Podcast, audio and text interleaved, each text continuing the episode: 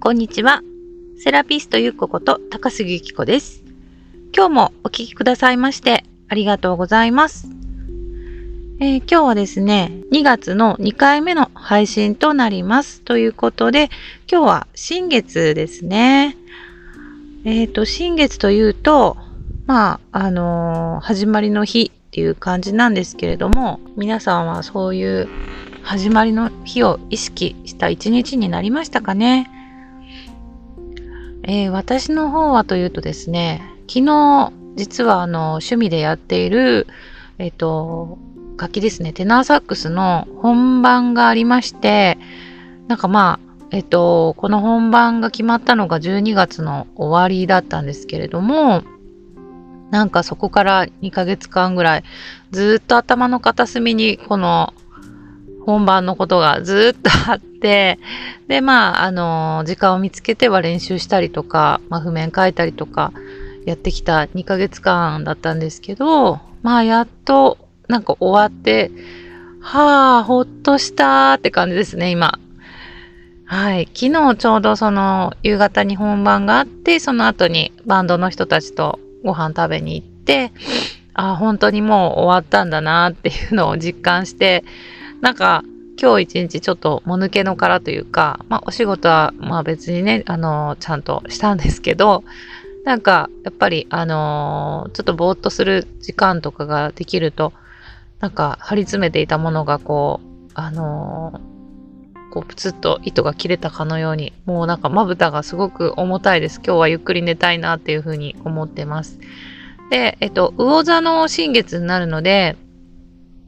こういう時はですね、眠りをしっかりとるといいっていうふうに言われています。で、やっぱり新月とか満月の時って、多分ね、感覚的にすごく鋭くなっている時なので、あの、まあ、いろんな人がいるとは思うんですけど、やっぱり寝てる時のインスピレーションとか、ってなると、まあ、夢だったりとかすると思うんですけど、なんか、そういう時にね、ちょっとこう、夢で、なんかメッセージ性のある夢を見たりだったりとか、なんかこう、ひらめきがこう、降ってきた時、起きた時にパッと、なんかこう、あるメッセージが降ってくるとかね。あとは何かこう、きっかけがこう、起こる。うん、例えばテレビをつけた時に自分のアンテナがピピッとなるようなことに出会うとか、まああの、人と話していて、なんかすごく興味を惹かれることを話題に上がったりとかね。なんかそういうこう気づきが起こりやすい時期じゃないかなというふうに思っています。なので、あの、まだ新月のエネルギーは、あの、続きますのでね、ちょっとこの2、3日、あの、気にしていただいてはどうかなというふうに思います。そうで、えっ、と、今日絶対言おうと思っていたのは、前回の、あの、2月の1回目の、えー配信の時にですね、まあ私の、あの、やっているサロンのボタニークの、えっ、と、スタッフの由美子ちゃんっていう子がね、あの、数比をやっていて、で、数比鑑定私がやってもらったらすごく良かったっていうのをね、前回お話ししたんですけど、なんか、それがきっかけでね、あの、ご連絡をいただいた方がいらっしゃって、すごくびっくりしたんですね。そう、なんかもう、多分ずっと聞いてくださってたのかな。で、あの、私が由美子ちゃんの数比鑑定の話をした時に、勇気を振り絞ってですね、あの、メールをくださったんです。それも配信した次の日とかだったと思うんですけど、ねえ、なんかこうやって、あの、配信したことにすぐ気づいていただいて、で、すぐにビビビと来て連絡をいただけるという、なんか、すごくありがたいし、嬉しいことですよね、本当に。で、まあ、早速私が、あの、由美子ちゃんの方にバトンを渡してですね、こういう方から依頼が来ましたよっていうことをお伝えして、で、あの、由美子ちゃんもね、張り切って鑑定してくださったんですけれども、ねえ、なんか、で、あのえっ、と、メッセージをこう、やり取りしている中でですね、やっぱり由美子ちゃんにも、すごくね、あの気づきがたくさんあったみたいですよ。うん、なんかこう、全然知らない人から何かお願いをされて、で、それに応えて自分のできることを精一杯やる。で、それによってですね、やっぱり、あのすごく、まあ、人の、やっぱ勘でいって人の人生に関わることだったりとかするから、なんか由美子ちゃん自身も、なんか私なんかがそんなおこがましいことをやっていいんだろうかっていう、なんかそういう自分の中でのブレーキがあったみたいなんですよね。で、今回まあ私が勝手にですね あの、ポッドキャストで由美香さんの話をしちゃったので、そうやってね、あの、今回依頼をいただいたんですけれども、なんか、それがすごく、由美子ちゃんの中ではすごくいいきっかけになったっていう風にね、言っていただいて、で、あのーやっぱりそこでの感動ってあるんですよね。何が感動かっていうと、こんな私でも人の役に立てるんだっていうことなんですよ。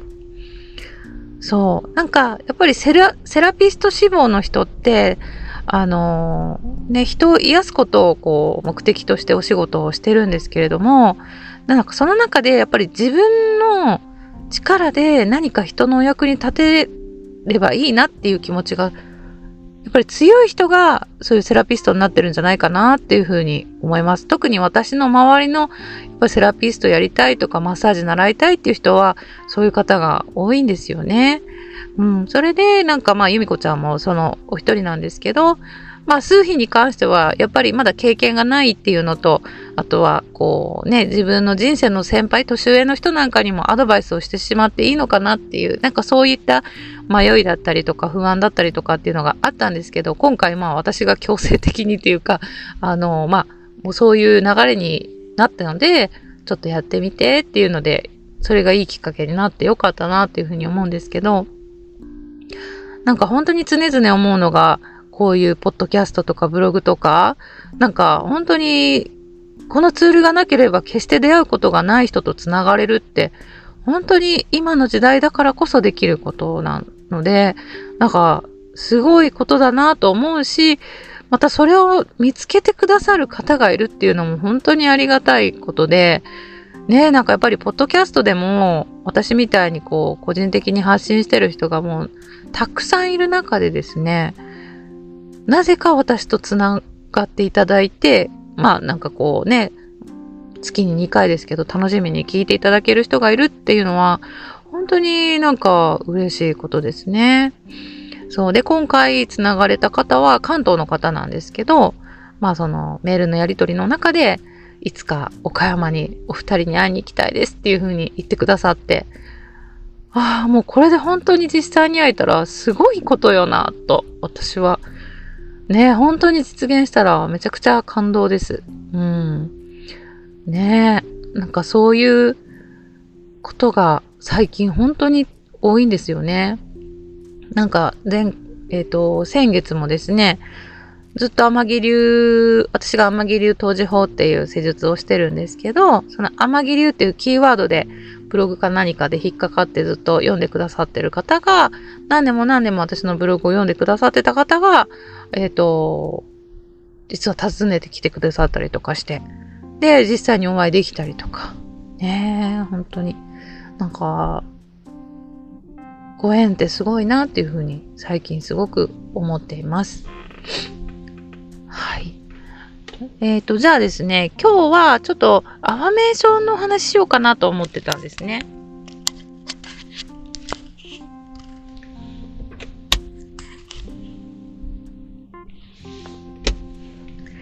で、アファメーションっていうと、なんかもう満月とか新月の時に願い事を言うみたいなイメージがついてます。で、まあ、あの、やり方としては、紙にですね、自分のこうなったらいいなっていう願望をこう書いていくっていうのが、まあ、あの、アファメーションなんですね。だからまあ、あの、思ってるだけじゃなくて、それを形にまず表してみるっていうところに、少し、あの、なんでしょう、意味があるっていうふうに捉えてるんですけれども、でも、ちょっとなんかこう、間違ってはいけないなっていうところがポイントがあるので、ちょっとそこをお伝えしようかなと思うんですけれども、なんか、アファメーションって、まあ、お月様に願い事をこう言ったりとか、まあ、その対象が神様だったり、天使様だったり、守護霊様だったり、まあいろいろあるのかなとは思うんですけれども、アファメーションって結局、その、他力本願じゃ意味がないっていうことなんですよね。うん。なんかあのー、なんて言うんだろうな。アファメーションって結局自己実現のための宣言なんですよ。私はこうなりますっていう、そういう宣言をするっていう行いなので、願掛けではないんですね。うん。で、そこを願掛け、願掛けだと思って、これ書いたから絶対そうなるなって思ってたら、まあ、いつかそういう風に叶うかもしれないけど、ちょっと叶うまでに時間かかるかもしれないなって私は思ってるんです。それなんでかっていうと、えっ、ー、と、やっぱり自分の意識が他力本願になってたら行動に移せないですよね。なんか神様にこうなりますようにってお願いしてて、そうなるのを待つみたいな状況になってくると、まあ少しは自分の中でイメージしてるから、その実現はいつかはそっちの方に行くんじゃないかなとも思うんだけれども、スピーディーさがない気はします。なんかそれよりも自分がその自分の本能的に本当にこれを本気で思ってるんだっていうのをあの脳でちゃんと判断してじゃあそうするためには今どうしたらいいんだろうっていうことをはっきりさせていく。そうすると行動力ってすごくついてくると思い、思いませんかね？ね。なんかあのー、だから自分の中に宣言するっていう感じのイメージでアファメーションしたら、本当に叶うのもあっという間に叶っていくだろうし、なんかそれがこう、もっと自分の人生の、なんでしょう、モチベーションアップにもなっていくかなというふうにも思うしね。で、大体アファメーションって紙に書くといいっていうふうに言われてるんですけど、その次に絶対やってほしいのが、あの、声に出して読むっていうことなんですよね。声に出して読むと、その音を通じて脳が認識するんですよ。もちろん視覚でもいいんだけれども、やっぱり、あの、視覚よりも音で聞いた方が脳って多分反応するんじゃないかなと思っていて、で、自分の声によってそれを脳に教えてあげる。そうすると、あ、あなたってそうなりたかったんだねって脳がきこう気づいてくれる。じゃあそのためにはこういう風にしたらいいんじゃないっていう思考に傾けてくれるんじゃないかなというふうに思ってるんです。うん。なので、やっぱり脳に認識させるっていうのがすごく大事。で、視覚もいいんだけれども、実際に声に出した方が、さらに、こう、脳に刻み込めるって私は思ってるんですね。なので、ぜひ、あの、アファメーションしようかなって思う方は、自分に言い聞かせるように、私はこうなりますっていうふうに宣言するように書いてもらうと叶いやすいですね。あとはですね、具体的に、あの、数字とか、いつまでにとか、なんかそういうふうにね、あの、本当に具体的に書いた方がいいです。そう。例えば、まあ貯金だったらいくら、いついつまでにいくら貯まる、貯まっています、みたいなね。なんかそういう完了形で書くのも大事っていうふうに言われてますね。そう。なので、あのー、もう叶ったつもりで書くみたいなね。なんかそんな風にしてもらったら、あのー、いいんじゃないかなと思います。で、不思議なことにですね、私もアファメーションや、まあ、最近ちょっと忙しくてできてないんですけど、昔はよくやってました。で、なんかこう、紙に書いて小さく折りたたんで、まあ、あの、しまってたりするんですけど、1年前とか2年前ぐらいの紙が急にポロッと出てきたりとかするんですよね。で、それで、えー、あの頃の私って何書いてただろうとか思って読み返すんですけど、そうすると、あれ？私今そうなってるじゃんみたいな風になってるんですよね、実際。うん。まあ、それはその今の状況的なこともそうだし、自分のなんだろう、マインドですね、考え方というか、この考え方の方向性に関しても、あ、私こういう風になりたかったけど本当になってるわ、みたいな感じになっちゃってるんですよ。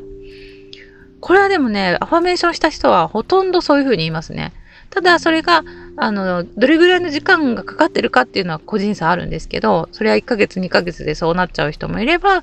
私みたいに何年後かにね、こう、あ、そういえば私こうなってるねっていう確認ができたりとかもすると思うんですけど、そう。なので、あのー、もう叶ったつもりで、ぜひイメージしながら、その叶った自分をイメージしながらやってみるということです。で、あのー、前も言ったかもしれないですけど、あのー、私は大丈夫っていうのを私はすごく最近思ってるんですね。うん、私は大丈夫っていうのを口癖のように思ったり言ったりとかしてます。でそれはやっぱり自己暗示っていう部分でもあるのかなと思って。なんかこう自分がこう思っとった通りに進まない時とかもやっぱあるんですよね。なんでこんな風なことになっちゃうんだろうみたいなこともあるんですけど、でもその時に大丈夫。私は絶対大丈夫っていう風に思うようになると、なんかね、すごく心も楽になるし、なんか、あのー、いろんなことが回り出すんですよね。不思議なことに。そう。なので、あなたもぜひ合言葉で、私は大丈夫を使ってみてください。はい。じゃあぜひ、今日は新月なのでね、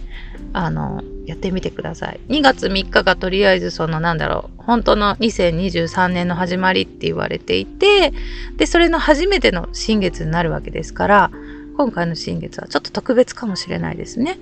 うん。なので、ぜひ、あの、アファメーション、やってみようかなっていう方はチャレンジしてみてください。はい。じゃあ今日はこの辺にしておきますね。えっ、ー、と、次回の配信は3月の次は満月の日に、ね、次も何話そうかなといろいろ考えながら、はい、ちょっとネタを探してみようと思います。じゃあ今日は最後までお聴きくださいましてありがとうございました。はい、ではまた。